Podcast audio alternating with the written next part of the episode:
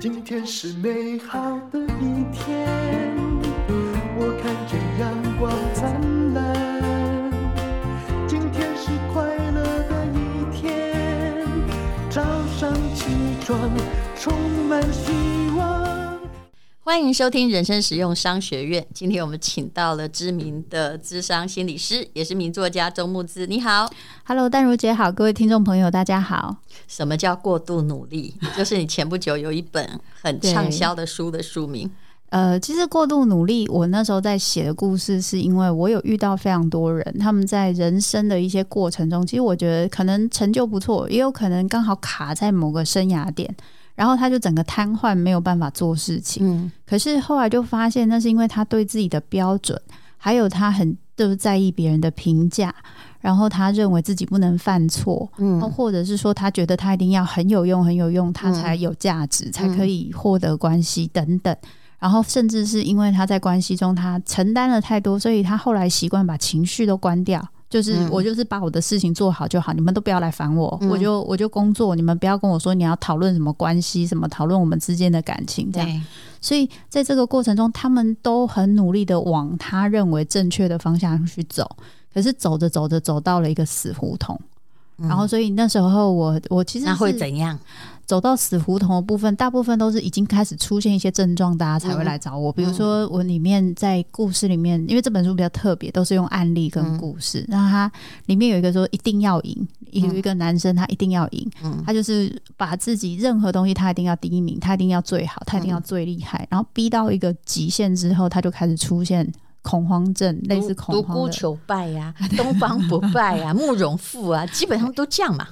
对，但但我觉得有些那种求赢的部分，跟你很享受会有点不一样。比如说像我，我我之前跟淡如姐私下聊，你就是很享受，你就是去学这些东西，然后你不会觉得你把自己逼很，在自虐中还蛮享受。那万一真的如果没有过，我也会安慰自己。对对对对对，并没有说哦，没过我没有说我一定要赢别人。其实我的赛道上我很清楚。没有别人，就你一个，我没有要赢任何人。对，嗯，一个人要跑五百圈，就算没有人在旁边，我照样跑我的圈数。对，可是有些人是他会他的眼光会很多都是在别人怎么看他，或是如果他今天没有在某某个位置，会被人家看不起。嗯，然后那个感觉会一直有点像是后面有个豹啊，有个什么恐龙一样一直在追着他，所以他只能一直往前冲。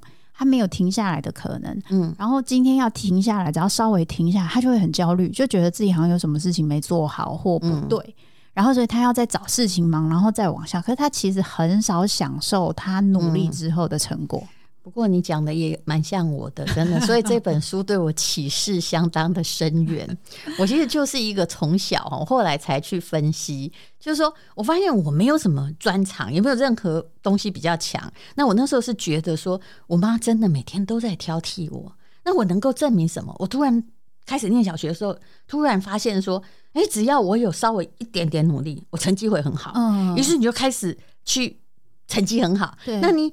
突然第一次考一百分，看到他有点微笑，嗯，那你就开始一直想要考一百分。哦、然后，呃，比如说我小学三四年级就被学校派去参加，反正我们那乡下很容易的，就是呃国语不标准也可以参加演讲比赛，只要你讲的头头是道。嗯、然后那个学校的老师就选中你，然后来你家带你去训练，你会发现妈妈还。有一种 appreciate 的眼神，那你就开始做了。哦、可是直到有一天，你发现了一点，就是不管你成绩有多好，考到了全校第一名，或者是比赛拿第一名，他没有特别高兴。嗯，然后你就其实那个时候不是一个很糟的时候，而是很多人会在想说，那你到底要怎样？嗯，但是我的自觉很早，就是我发现。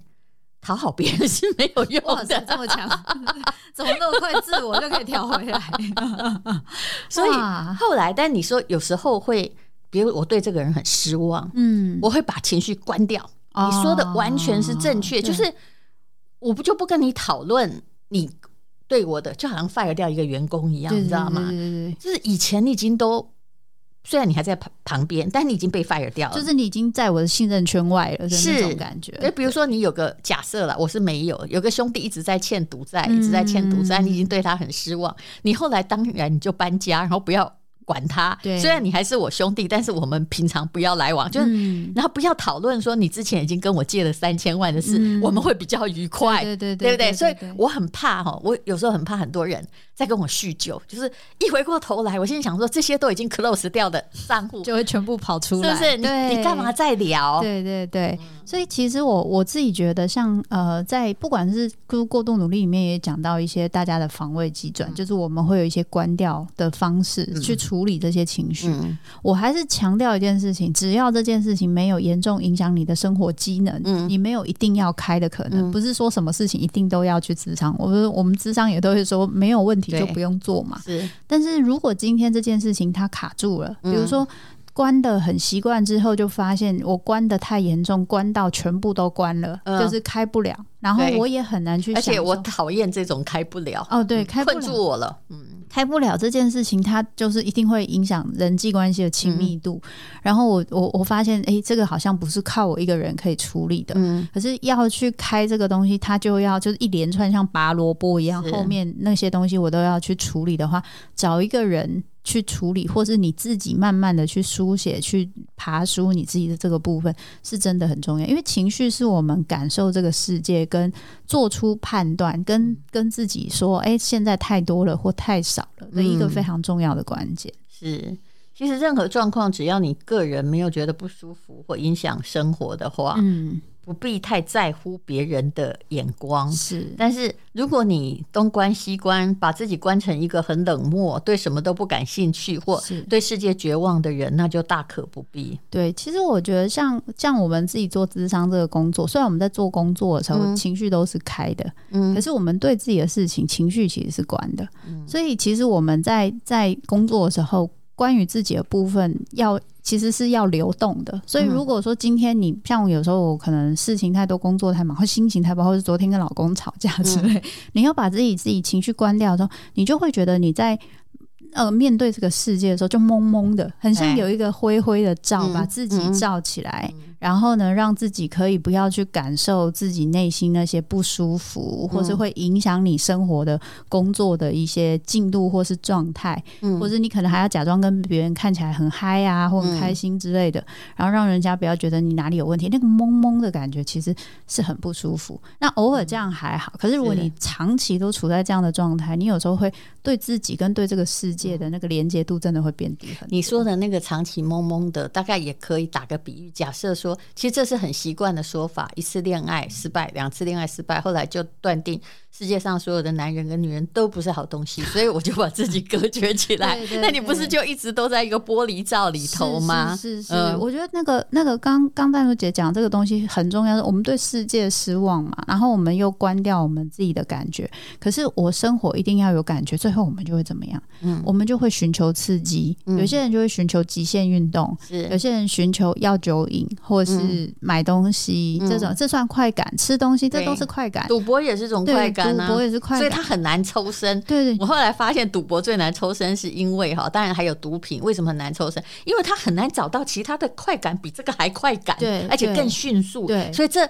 越迅速的方法，恐怕是越糟的方法。没错，而且最难的地方是，如果他生活已经有其他成就，然后这个成就他是满意的，嗯，他其实就不会花那么多时间在赌博上，因为他就会花时间在成就上嘛。对对，对。可是如果今天他呃，可能生活有其他成就，可对他来说，这个成就已经没有什么了，嗯、或者是他生活没有其他成就，那去碰赌，让他的生活更有感觉，嗯、有的时候就会是有些人的一些选择。所以就变成是，当我们今天把情绪关掉的时候，其实会出现很多，甚至有些人说什么性成瘾啊，这些东西也都是相关的东西。对，嗯、其实这个。呃，也可以解释成他们在某个地方过度努力了，不 是？就是就是，当我们今天如果其实我画我里面有一个案例，很多人就说那时候过度努力出的时候，很多人就说他看到书名就想说我没有过度努力啊，我不用看这本。然后有些人就想说啊，是我的书，那拿回去看一下，就哭到稀里哗啦。每个人都说里面都好像讲到一部分自己。我觉得那是因为我们在日常生活中，就算我们是卡住没有办法出去工作的简居族。我们会到这个地步，一定是因为我们对自己的期待其实很高的，而我们觉得这个世界或是我自己是让我失望的，嗯，所以最后我只能用关起来的方法，不管是把情绪关起来也好，还是把我自己关起来也好，让我不要再去碰触会失望的那个部分，那其实是很辛苦的。是，所以呢，那个你的生命在找出口，你的灵魂也要找出口。那这世界上哈，其实以东方人而言，过度努力的人恐怕比西方人多很多。多很多，我想是，我想是，而且就是那时候不是常常会有一些，就是说，哎、欸，要加班，要留下来的都是牙医的 那个工程师之类的，爆肝的。就是我觉得我们的习惯，就像刚刚淡如姐说的，我们的父母文化，他们那一代，他们都觉得孩子一定要挑剔才会好。对，啊，要努力才不。我小时候就是被我妈常常讲，我就从小都被老师跟我妈讲说。什么少年得志大不幸啊，然后就靠小聪明啊，然后不够努力啊，一定要很努力才可以。没有看到你削干从功的念书也考得不错，对对，对不对？对，那如果你再认真一点，就不知道到哪儿去了。对，然后我就说，我就会说，可是你们有没有想过，我就是因为睡这么多觉，我才可以考好、欸。如果我睡不好的话，其实现在后来就发现很多心理学的那个研究是这样嘛，你一定要睡好，你才有办法判断嘛。可是他们就会有这样子的想象。我也是一个小时候，不管要做到怎样，我都觉得，哎、欸，如果我是。妈妈有这个女儿也不错，但你们还是超级的不满意。啊、但慢慢的我就想开了，就是看你要不要要做什么样的认同。我觉得你不管别人怎么看你。你去怎么回应你的周遭世界啊，或者你心里怎么对自己说，还是重要的。对，我觉得，所以我才说这个要有很强大的自我。就是有些人在面对他人的时候，他会知道这个判断我不吃，我不相信，我相信我自己给我自己的定义，所以我会用不同的方式跟自己讲话。那个状况就会让你在面对这样的状况抵挡就会变得很多。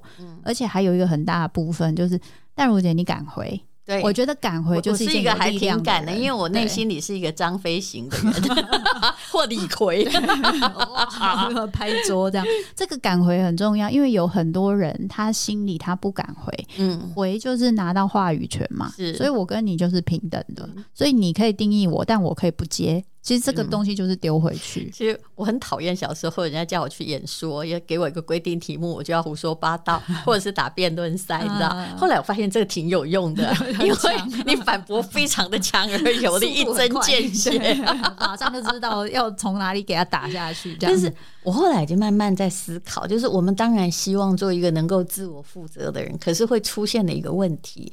以东方女人而言，如果你的状况是过度努力，嗯、你也会过度承担。嗯、我所看见的都是，我其实一直都在告诫我自己：如果你自己太强，或者是不是说我不要强哦，而是有些东西我要选择不做、嗯、不帮啊，视而不见，或者是就好的去挨。为什么？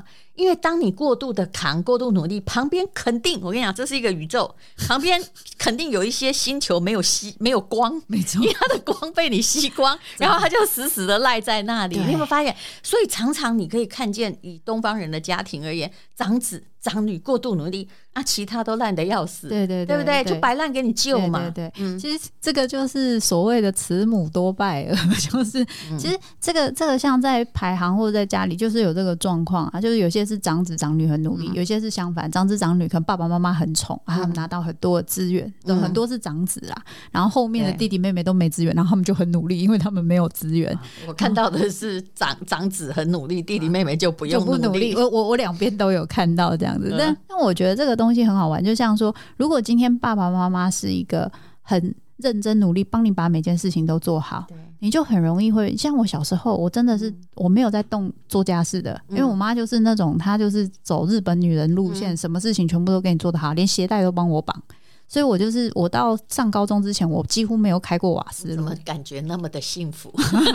就是我我妈妈她她是她就是她就是那种，她就觉得说你就念书，其他事情你都不用管的这种。所以我到高中自己出去外面住的时候，我还不知道洗衣服要加洗衣精。我觉得那个他会按洗衣机，他会自动全部都 加进去这样。然后可是像我另外一个朋友，就是他妈妈工作很忙，然后早上早餐会倒一个洋芋片，叫他吃洋芋片这种。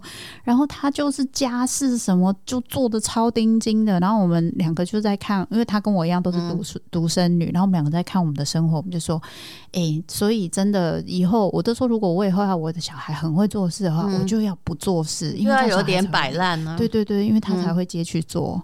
像我现在也是，我一直在检讨。后来我在我家采取摆烂策略，因为我发现哦，我家小孩已经升国一的，但是他目前的生活智商，因为就只有一个，这个就是你 照顾的太好的原因。然后。他可能连我七岁的时候的生活处理能力都不够，然后相对上的呢，比如说很多人国一就应该开始会用悠游卡做捷运，去哪里会跟你讲说，呃，妈妈我要跟同学去看电影，完全没有，嗯，他每天假日醒来 会跟我说，妈，我们今天要去哪里？哦，我后来发现我头好痛，你知道，所以我我想要一个人的空间，是是，我现在正在学摆烂的功夫，就是你可不可以不要把我的人生交给我？但是。其实有时候觉悟的很晚，比如说我是一个从小必须很独立的小孩，嗯、可是你会相反的对待你的下一代的时候啊，你用你想要的照顾、啊、想要的妈去对待他，这下糟了。嗯、其实我我倒是觉得，淡如姐说现在开始摆烂，我觉得还是很来得及啊，因为我必须老实说，小时候有。经历过这种被宠爱跟被任性的，嗯、就是可以任性的这个环境下，比较美好，对不对？安全感比较高，真的真的。然后长大，其实对世界的信赖度好高，哦，对，所以也不知道世界上会有人是坏人呢。对对对。嗯、可是等他高中大学，像我妈那个时候就放生啊，你就出去外面住啊，你后来事情都要开始学着自己做。那其实我后来在外面住很多年，现在这些家事我也就都会了，而且这些生活琐事很容易学。对。可是小孩的时候那种安全。安全感，还有大人跟你之间的信赖，其实是很难得到的。对，那是无价的。对啊，所以那个那种感觉，哎，我今天没事，妈妈就一定会把我，就是说好啦好啦，她会帮我安排一些事情，然后我就可以跟她一起去。这个时光其实是很美好的。对对啊，这样有没有觉得？其实也蛮羡慕的。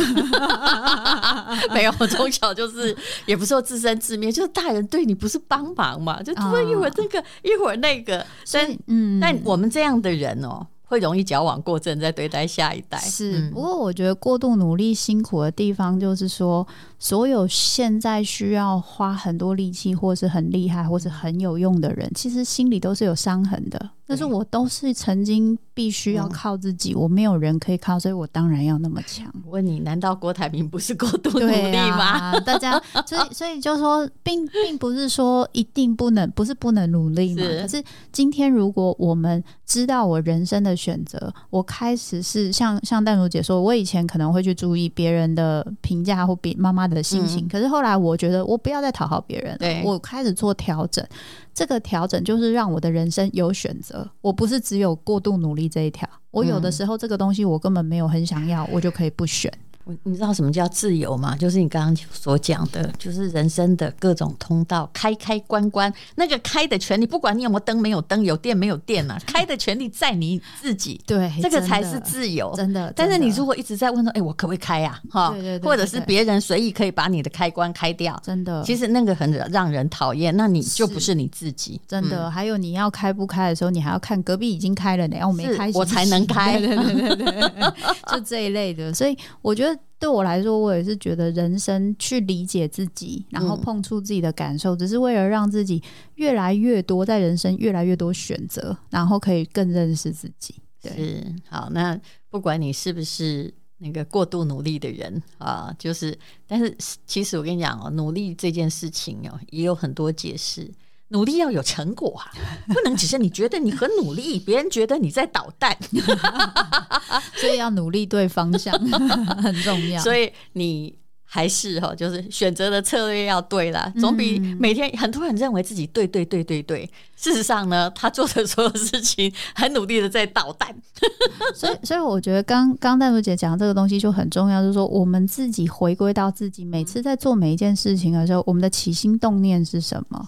是为了逃避一些事情，还是想要努力争取一些事情？嗯，有的时候这讲起来大家一定会就会说，这不是很清楚嘛？其实有时候并不清楚。是，有时候你以为你很努力。是因为你想要争取，我想要变得更好。可是你为什么想要变变得更好啊？其实再回去想一想，就是哎、欸，我其实是怕别人觉得我不够好，就是你还是在努力讨好别人。对对对，所以那个东西到最后，你的选择真的会有时候，我真的觉得这件事情对我没那么重要。可是因为别人会觉得我不好，那我就要努力去做，那就生生命的自由度就被限制了。是好，可以看看周木子《过度努力》这本书啊，这也是宝瓶文化出版的。是的，好，谢谢，谢谢你收听《人生实用商学院》。今天是勇敢的一天，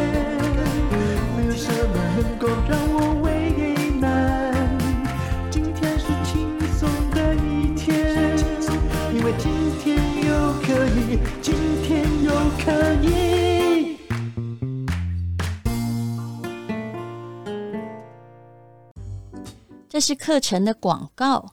很多人在讲情商，但是只有张怡云博士可以很系统的、有逻辑的教你培养出好情商。他也是很多的心理师的好老师。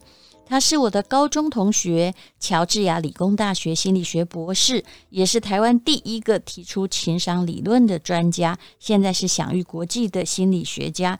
他跟我一起开设的这堂课，让你内心强大的情商必修课，就站在他原来有的系统上面，然后我们把一些故事生活化了，绝对不会让你听得很无聊，深入浅出。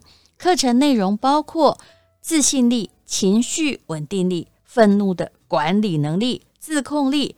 压力管理，也就是如何让你越压越有力。听了是不是觉得，嗯，你就需要这个？还有积极是学来的，还有抗挫力。其实没有所谓失败，只有晚一点成功。你应该要这样告诉自己。但是怎么样告诉自己？只有要用有效的方法，你才能够真正的吸收进你的耳朵跟你的心里。这就是心理学家的努力。还有。解决冲突的努力，千万不要说自己不吵架。